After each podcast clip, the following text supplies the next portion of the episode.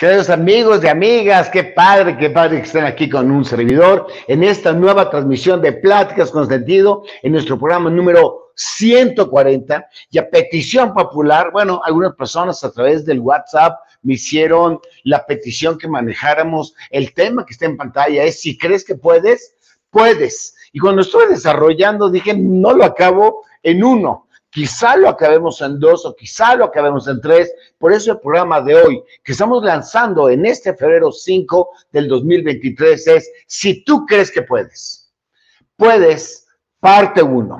Y es el resultado de lo que tú y yo pensamos. Es decir, veníamos de programas anteriores, pensamos, tú y yo somos lo que tú y yo pensamos y lo que pensamos es nuestra verdad y la verdad es legítima pero está limitada. En fin, seamos todos bienvenidos aquí a cualquiera de las redes sociales donde estamos transmitiendo o completo o en pedacería. Estamos por LinkedIn, YouTube, Facebook, Spotify, Instagram y todo eso se ha convertido en un verdadero podcast. Pláticas con sentido nace en el año de la pandemia por allá de junio del 2020 y bueno, lo lanzábamos únicamente por YouTube. No sabíamos exactamente qué estábamos haciendo, pero hoy, 140 programas después, sabemos que Pláticas con Sentido es un podcast que busca el fortalecimiento del desarrollo personal en una comunidad abierta que no tenemos prejuicios, no manejamos cuestiones religiosas, cuestiones políticas, cuestiones sociales, no hay discriminación,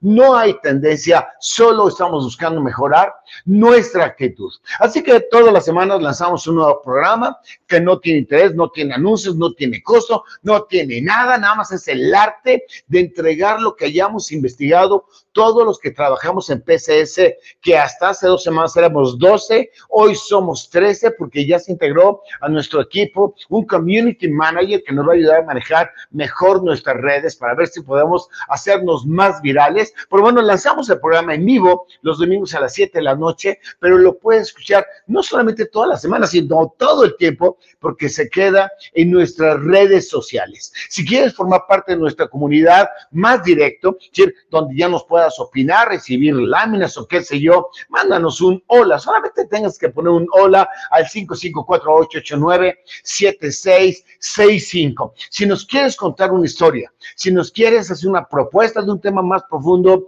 mándanos un correo electrónico a pcsflix.com.mx. Y si quieres tener una tarde de serie de la PCS, métete a YouTube ahí en PCS Flix, te vas a encontrar todos los programas con los comentarios que nos hacen, con eh, la fecha de su lanzamiento, etcétera, etcétera. Y si tú eres persona que lo estás viendo y no lo estás oyendo, porque nuestra comunidad de audición a través de Spotify ha crecido, gracias a Dios, sustantivamente, puedes tomar la referencia de las láminas en mi Twitter, arroba RDL7, le pones hashtag PSS, que por cierto las de hoy no las he puesto, pero las pongo acabando aquí, aquí el programa. En fin, seas bienvenido. Si tú crees que puedes, puedes. ¿De dónde viene este concepto? Si bien es cierto, nos los propuso la comunidad, sí tiene que ver por fuerza con lo que habíamos estado tú y yo reflexionando desde el primer día de enero del 2023. ¿Qué sucedió? Que nos habíamos puesto el ideal, a ver si podíamos proponernos propósitos, válgame la expresión, a ver si podíamos hacer propósitos, ir al gimnasio, leer la Biblia, leer libros, estudiar, acabar el inglés, ABC, obtener el título, qué sé yo. Y bueno, dijimos dos cositas de los propósitos. Acuérdate que los propósitos no son una obligación que tengas que ver porque alguien te dijo, quiero que tengas un propósito, sino es la única manera en que podemos avanzar. La traducción del griego al español de propósitos es ir hacia adelante. Y lo único que nosotros recomendábamos aquí en Plática con Sentido, si vas a hacer propósitos, hazlos smart. Y claro, alguien se fundió, ¿quieres que sea listo? No, smart es el acrónimo de que hazte propósitos, metas, objetivos específicos, medibles, alcanzables, que tengan, eh, que sean relevantes para ti y que tengan un tiempo. Y una vez que habíamos dicho lo de los propósitos, y si los abortaste, vuelves a tomar, y si mañana los abortas, vuelves a tomar. El caso es de que no dejes de ir hacia adelante. No se trate de que acaben los propósitos por acabarlos, sino es de que nunca te detengas. Y estábamos con el tema de los propósitos cuando dijimos, sí se puede. Sí se puede, sí se puede tener propósitos, sí se puede tener sueños, sí se puede tener metas, sí se puede tener objetivos, pero que estos sean con el contenido del ABA. Es lo que decíamos en ese programa. ABA, que tenga siempre aprendizaje, siempre busca aprender para seguir avanzando en lo que tú te hayas propuesto, que tenga voluntad y que tenga actitud. La voluntad es tu energía que viene del corazón y la actitud es tu herramienta del cómo enfrentas la vida. Y ya habíamos dicho, sí se puede, sí se puede conquistar esos propósitos y dijimos, bueno, aunque hay un gran enemigo que es la procrastinación, es decir, el arte de retener las cosas, el arte de decir, luego las hago, el arte de posponer, el arte de patear el bote. Y lo que nosotros simplemente llamamos a reflexión es que si vamos a procrastinar, es porque estamos teniendo una excelentísima fórmula, fórmula de evitar juicios. No quiero que me juzguen, que me juzguen, por eso no lo intento. No me quiero juzgar, no me quiero fallar a mí mismo. No quiero correr riesgos, aunque la vida sea de riesgos. Si lo intento y fallo, es un riesgo grande. No quiero vivir bajo el estrés. No quiero tener complicaciones en mi vida, ya la vida es muy complicada. Y nosotros dijimos, bueno, si procrastinas, claro que evitas juicio, riesgos, estrés y complicaciones, pero solo quizá, dijimos, quizá también estás evitando vivir en plenitud al usar todo, todo tu potencial. Y después dijimos, hey, no sé cómo te puedes detener, no sé cómo puedes procrastinar, no sé cómo puedes dejar de aprender, no sé cómo puedes no tener propósitos cuando tú y yo somos una fábrica de pensamientos. Y demostramos a través de un estudio hecho de una universidad seria que pensábamos 60 mil pensamientos, ideas diarias. El único problema de esos pensamientos es que el 95% son automáticos y todavía peor, el 80% son negativos. Y si somos fábrica de pensamientos, tenemos que conquistar una fábrica que nosotros decidamos que los pensamientos cada día sean menos automáticos, más programados y desde luego de menso los mantenemos, o de mensa, los mantenemos negativos. Y ya que vimos que lo que más tenemos, no importa que tengas 7 años o 150 años de edad, nunca dejamos de pensar, eso es algo que no se detiene, esa energía pura, entonces dijimos, ok, nada más recuerda algo. Tu percepción es la verdad, es la verdad, pero esa verdad, aunque legítima, es limitada. Y si es limitada, quiere decir que siempre tengo algo mucho más que aprender. Es limitada porque es el resultado de mi experiencia y otros tienen su propia experiencia. Así que te invitamos a decir, no mantengas tu experiencia acumulada, sino procesada. Esa es la gran diferencia. Hay personas que tienen 40 años de edad o que tienen 40 años de experiencia. Entonces lo que nosotros estamos buscando aquí es que tengas un retorno de tu inversión de la edad. Así llegamos al programa de hoy que es, si crees que puedes, puedes. Y eso es de lo que vamos a tratar. Y ya sé, tu pregunta que hoy me haces es, ¿por qué Eduardo crees, tú crees que yo sí puedo? ¿De dónde sacaste esa idea? Porque lo he intentado, he fracasado, he hecho, hecho 8 mil millones de veces el intento de poner un negocio, de poner algo nuevo, de salirme de trabajar, de dejar de tener miedo, de tener ilusión, de tener una mejor relación, de tener una mejor relación con mis hijos, de poder educar mejor. He intentado y he fracasado. ¿Por qué yo creo que no puedo? Pero tú, Eduardo Reyes, crees que sí puedo. La respuesta es sencilla. Punto número uno porque la voluntad puede más que la inteligencia. ¿Esta es una sentencia? No. Es el resultado de investigaciones que han hecho mil, mil institutos a nivel del mundo y han, han sopesado quién tiene más éxito, el que tiene voluntad o el que tiene inteligencia. Y se han dado cuenta que muchas personas sumamente sabias se quedan en la mediocridad sin hacer nada. Y otros sumamente limitados de inteligencia han podido hacer mil cosas. Y se da cuenta ese estudio que tú, yo, Winston Churchill, eh, Hitler, Nietzsche, este, la persona que tú me dices, la que tú me digas, el niño chiquitito, la niña chiquitota, todos tenemos la misma capacidad de voluntad. Pero no todos la usamos. Y la primera sentencia que te digo es, no olvides que la inteligencia es menos importante que la voluntad y la voluntad tú y yo la tenemos. Y segunda, segunda sentencia que me encuentro en un estudio maravilloso, me, me volvió loco el estudio un estudio, ya sé que tengo algunos universidades que siempre hablas tú de la Universidad de Harvard y de, y de Stanford y, de Yale y de eso. Bueno, nos hemos encontrado estudios del UNAM, yo soy del UNAM, amo al UNAM, o del Politécnico, yo no soy burro porque no estudié allá, o, o de la Universidad de Bucaramanga, donde una vez fue a una conferencia allí en Colombia, o no importa. Pero ese estudio de la Universidad de Harvard dice que el éxito, lo que eso signifique, lo que eso signifique, lo que eso signifique. No pienses que estamos hablando nada más del éxito, de la gran construcción de lo que tú quieras. No, el éxito, lo que eso signifique, requiere, fíjate lo que dice el estudio, 15% de conocimientos. 15% de conocimiento. Muchos dicen, cuando esté preparada, cuando acabe de estudiar mi diplomado, cuando acabe mi carrera, cuando cabe, yo no lo sé si la vas a acabar. Y luego con respeto, muchas personas que procrastinan dicen, cuando haya acabado mis estudios, entonces me tiro al ruedo. Y fíjate, yo nunca había reparado en esto, pero cuando yo tuve que, tuve del verbo, no sé por, por qué, fundar la firma de abogados para la que trabajo, yo iba a la mitad de la carrera y en la mitad yo no sabía qué demonios quería hacer con lo que me estaban enseñando. Y no puedo decirte que era un alumno brillante, era más bien un alumno medio bruto y una materia que me costó mucho trabajo pasarlo, que me la pasó porque la maestra dijo a mi mamá, señora, además porque usted ha venido aquí a presionar, voy a pasar a su hijo. Pero la verdad, no se lo merece, porque yo había abortado la escuela, si sí la acabé, por supuesto que la acabé, pero lo que quiero decir es, ¿cómo pude empezar algo si en teoría no estaba preparado? Y hoy te digo, a muchos años de distancia, sigo estando preparados, pero ya tiene décadas esa firma. Hoy yo te puedo decir, olvídate del estudio de Harvard, yo te puedo decir, el conocimiento pesa muy poco en el éxito, y por cierto, no me lo tomes, estoy diciendo, ah, qué gran éxito. Es la empresa donde trabaja Eduardo, no.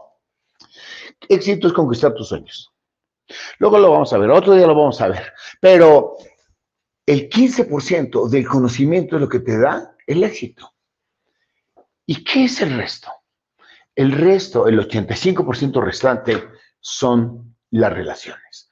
Y no me refiero a que te vayas a jugar golf con el gran empresario, que te pase un contrato, puede ser, pero en mi caso, por ejemplo, fue la motivación de mi papá y de mi mamá que me dijeron, sí puedes o del doctor Beltrán o del señor Saro que vieron y me contrataron un estudio chiquitito, pero diciéndome, estamos confiando en lo que tú estás soñando.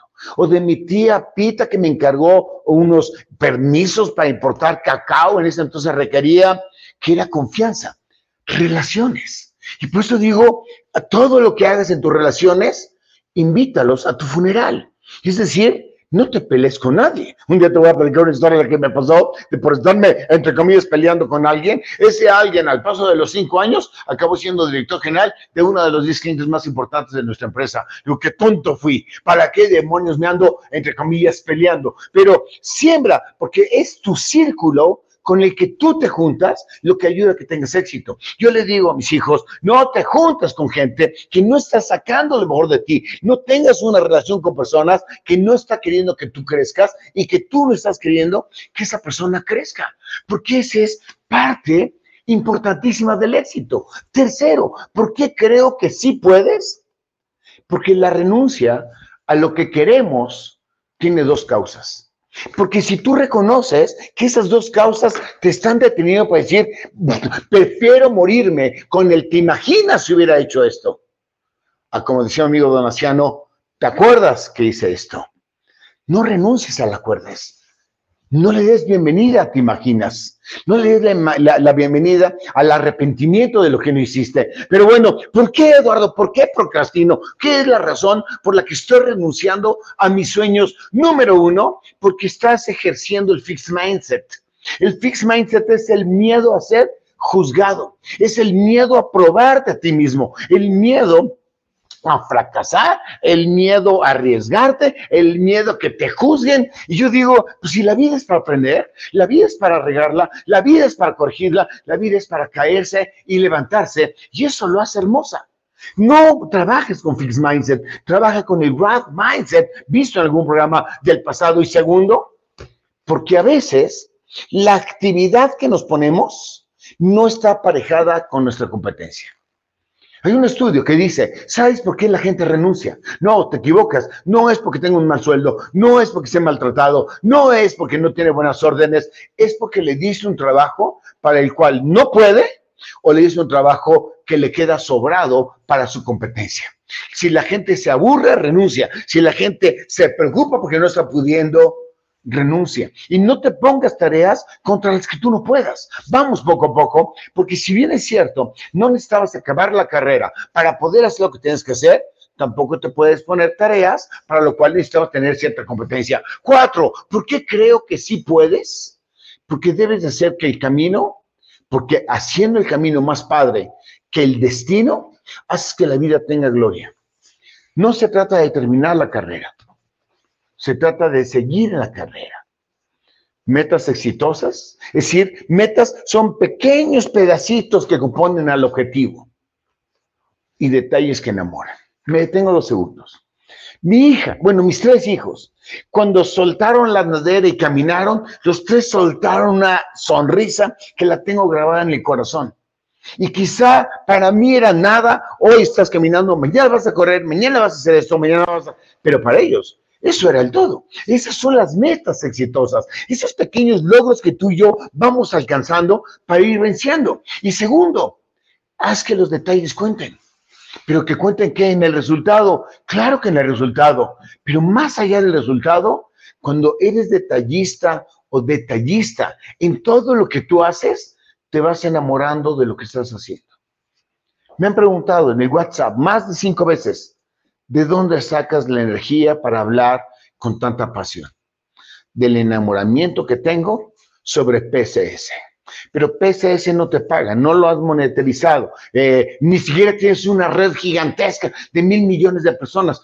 No importa, cuido tanto los detalles, todo el equipo cuidamos tanto los detalles que ya nos hemos enamorado de este proyecto y que el resultado es tu sonrisa. El resultado es cuando la gente escribe, me hiciste el día, me diste energía para la semana, me diste una buena idea, inyectaste gasolina, etcétera, etcétera. Eso vale la pena.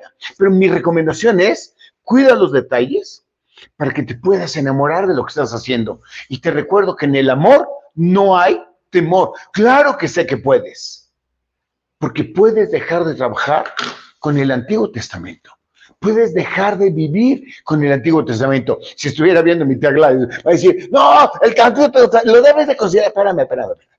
Obviamente amo la Biblia, por supuesto que la amo, pero mucha gente vive en el Antiguo Testamento cuando debería de vivir en el Nuevo Testamento. Vive en el ojo por ojo. Está buscando a ver cómo se venga de alguien que le hizo algo, está siendo resentido, tiene necesidad de venganza. No puedes detenerte, voltear, voltear el pasado, tienes que voltear a ver el futuro. Tienes que vivir el Nuevo Testamento, donde tienes la gracia, tienes el poder, tienes el amor, tienes la justicia, tienes el cero culpa, etcétera, etcétera. ¿Y por qué creo que puedes? Porque no puedes, no nos gusta, odiamos vivir en zona de confort. Todas las personas que yo conozco, aunque a veces se confundan, todas las personas, ninguna es mediocre. Quizá quieran salir, pero tienen miedo. Quizá quieran salir, pero no saben cómo. Pero ninguna que yo conozca se quiere quedar en donde está, porque nadie necesita permanecer en la zona de confort. Lo que eso significa es que nos salgamos del cuadrado, que pensemos de una forma diferente y que los problemas los veamos desde una perspectiva, cómo saco lo mejor de mí para poder vencer tal circunstancia. Y lo más importante, que no te conformes con los instintos básicos del ser humano. Me encontré una cosa increíble, me, motivó. Decía, ¿sabes cuáles son las necesidades básicas del ser humano? ¿Sabes por las que tú y yo siempre trabajamos? ¿Y que son las más básicas? No, pues me pregunto yo en el libro, no, ¿cuáles? Seguridad, estabilidad económica, Ok, seguridad es de que no me roben, estabilidad económica es que tenga suficiente para comer, sentido de pertenencia, que pertenezca a una familia, a una asociación, a una cámara, a una iglesia, a un partido político. Tercero, cuarto, prestigio, que la gente me reconozca. Y quinto, que pueda controlar algo. Esas son las cinco necesidades básicas. ¡Qué increíble! Y mucha gente se queda en lo básico. Tengo seguridad, estoy protegido, tengo dinero para gastar el día de hoy, pertenezco a mi familia, la gente me reconoce en la comunidad y puedo controlar a mi esposo, a mi esposa, qué sé yo. No te conformes con eso.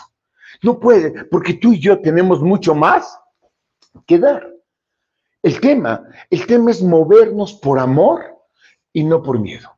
Ese es todo el tema. A ver, Eduardo, ¿qué estás diciendo? Muévete por amor. Muévete por amor. Te voy a presentar a una persona que se llama Walter Elías. Este Walter Elías nació en Kansas, en Kansas City, pueblo de nada, en 1901 un pueblo de nada, no había tecnología, no había comunicación, no sé si había teléfonos, probablemente él tenía, probablemente no. El telégrafo era lo que se movía, no había faxes, no había WhatsApp, no había smartphone, no había satélites. Nace ahí en una familia extraordinariamente pobre. Pobre, pobre. Ganaba lo menos que se podía ganar entonces y ahorraba la señora con sus ocho mil millones de hijos, ahorraba el dinero y de repente, fíjate qué chido, juntaron suficiente dinero, ¿cómo le hicieron para ahorrar? Sepa la bola, porque realmente ganaban muy poco y lograron comprar cuatro hectáreas. Cuatro hectáreas de tierra para poderla sembrar. Y parecía que estaba el camino ya hacia arriba cuando el esposo, el papá de Walter, enferma y tienen que vender la hectárea para pagar lo que tenían que pagar y después de muchos años regresaron otra vez a la pobreza y tuvo que volver a ahorrar, volvió a perder a ahorrar y perder. ¡Qué vida más difícil! Pero tenía, era creativo, sumamente creativo. Y tú debes de conocer gente creativa, gente que le estás hablando y no te está pelando. ¿Dónde está tu cabeza? No, es sabio tratando de componer una música. Así es, güeyito. Cuando él está componiendo música, no pela papá, no pela mamá, no pela Freddy, no pela a nadie. Está en su rollo. Él era así, Walter, era así, sumamente creativo, sumamente creativo. Creo que no tenía tiempo para ponderar la pobreza. No tenía tiempo para ponderar la enfermedad de papá. No tenía tiempo para ponderar que habían tenido que vender lo poco que tenía después de mucho esfuerzo. No tenía tiempo para eso. Eso le daba una excelente actitud. Sonriente quizá, un poquito despreocupado, quizá yo no lo conocí por la, por la fecha, pero tenía actitud y actitud es la herramienta que utilizas para enfrentar tu presente la herramienta que utilices para enfrentar tu presente y la actitud está conformada de confianza. Y este chavito, Walter, tenía alta confianza. Y esa actitud le daba energía, se caía, le rebotaban cheques y se levantaba y siempre vivía alegre. Qué chido. Vivía en su planeta. Porque le hubiera dicho, este Walter estaba loco. Y participó en la Primera Guerra Mundial. Se enlistó con los marines y de los marines lo corrieron, no tenía las habilidades. siempre estaba pensando en el más allá, pero él necesitaba participar en la Primera Guerra Mundial, así que se enroló en la Cruz Roja Internacional, fue rechazado en la Marina y se hizo Cruz Roja y dice la historia que él estando de chofer en una ambulancia había tapizado de, con pequeños papelitos, con frases padrísimas, toda la ambulancia, que sus compañeros se habían burlado de él. Estamos en la mitad de la guerra, levantando muertos, levantando este, heridos, y tú traes tu rollo. Así era Walter. Así era Walter. Y fue despedido de su primer trabajo. ¿Y cuánto era un fracasado? Familia pobre, más pobre, más pobre, enfermiza, corrido, no servía ni siquiera para eh, ir a la guerra. Váyame este Walter. Y yo digo, este Walter Elías, pobre rico, pobre pero rico. Y claro, tu pregunta, claro, es, ¿rico?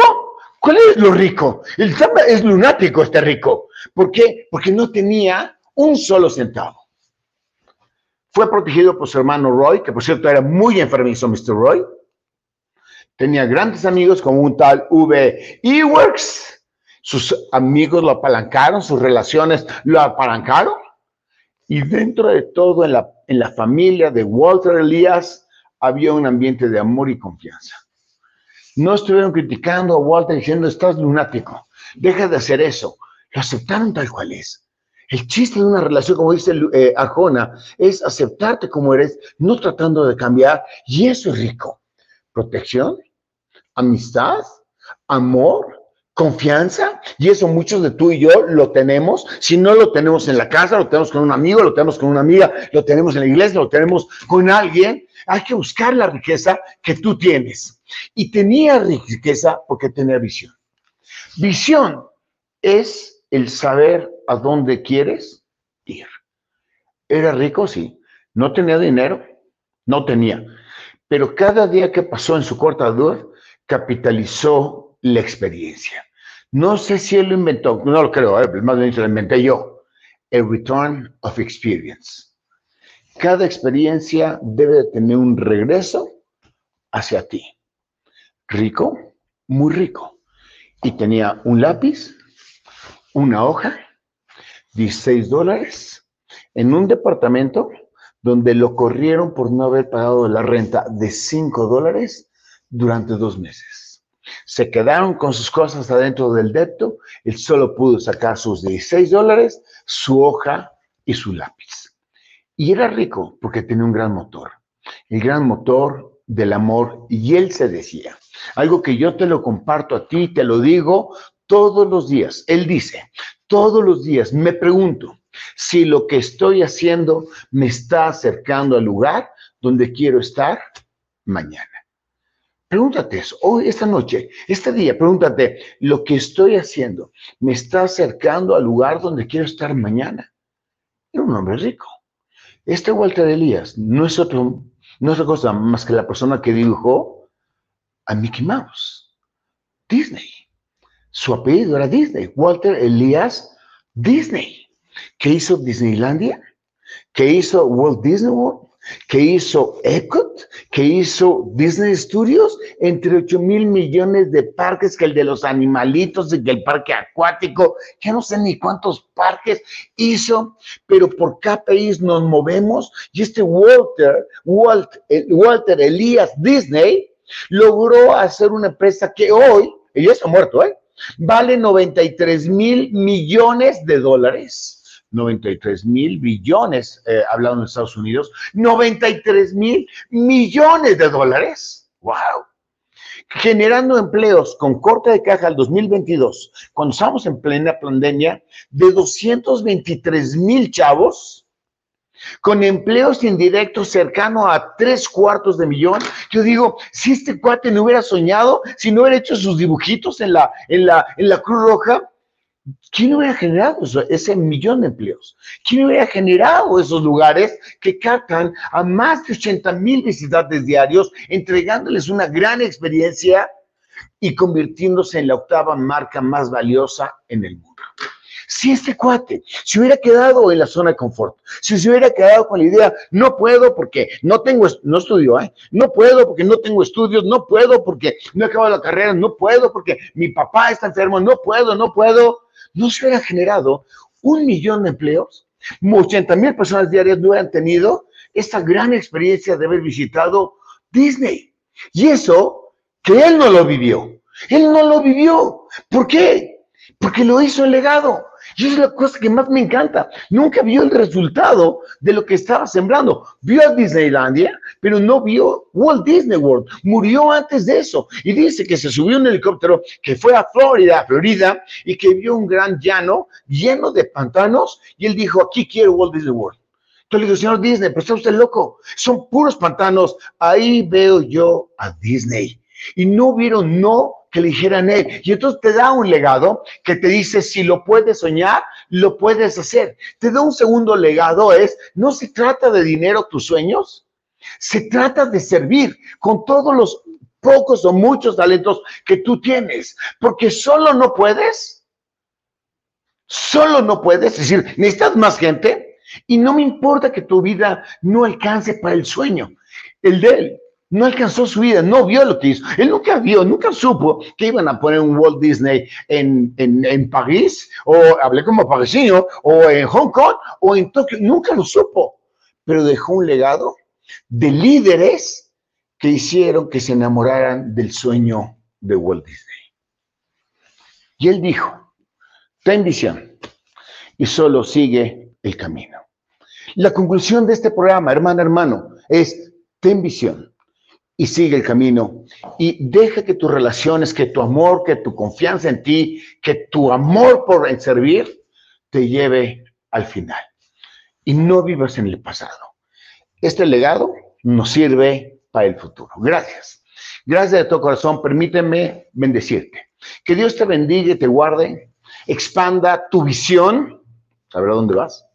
Que expanda tu territorio y expanda tu corazón para que lo llenes de amor sin que vivas en el ojo por ojo. Fortalezca tu actitud, es decir, tus herramientas para enfrentar la adversidad y te dé tiempo para que disfrutes de una gran vida con sentido. Amén, amén, amén. Soy Eduardo Reyes Díaz Leal. Ahí está mi correo electrónico personal, rdl7.me.com. Se escríbeme en Twitter, suscríbete a mi Twitter, arroba rdl7. Y no se te olvide mandarnos un hola al 5548897665. Ahora, tengo una pregunta desde Cuernavaca, ah, porque José Manuel Escalante e Irma Escalante están en Cuernavaca y que me dicen, y la próxima plática, pues ya sabes que es la misma. Si crees que puedes Puedes, pero parte 2. Esa la estaremos transmitiendo en vivo en febrero 12, si Dios quiere, a las 19 horas, pero será nuestro programa número 141. Ahora, para terminar, me pregunta Alita, ¿qué le pasó a ese señor que le dolía todo el cuerpo? Un amigo nuestro, no voy a decir su nombre porque se va a enojar a alguien, le dolía todo el cuerpo. Le dije, oye, vete a ver un médico general. Hay un médico general extraordinario, que es Adrián Sainz Becerril, el mejor que conozco. El esposo de mi hermana Patti, la que amo con todo mi corazón. Y lo fue a ver, porque es muy buen médico, de verdad. Adrián es la persona que tiene más tacto increíble. Si yo tengo un dolor, le hablo por teléfono y él sabe qué me pasa. Es, es brujo más bien, yo, creo que más que médico. Y entonces digo, doctor Adrián, le dice mi amigo, ¿qué tienes? Es que si me pico aquí, ¡auch! me duele. ¿Y qué más? Si me pico aquí, es picarse en la frente, me duele. Si me pico en el otro hombro, me duele. Si me pico en la panza, me duele. Si me pico en la pierna, me duele. Si me pico en la otra pierna, me duele. Si me pico en la pata, me duele. Si me pico en la otra pata, me duele. Lisa Dan, qué menso eres. Lo que tienes es roto el dedo. Que Dios te bendiga. Nos vemos a la próxima. Gracias por ser parte de Pláticas con Sentido.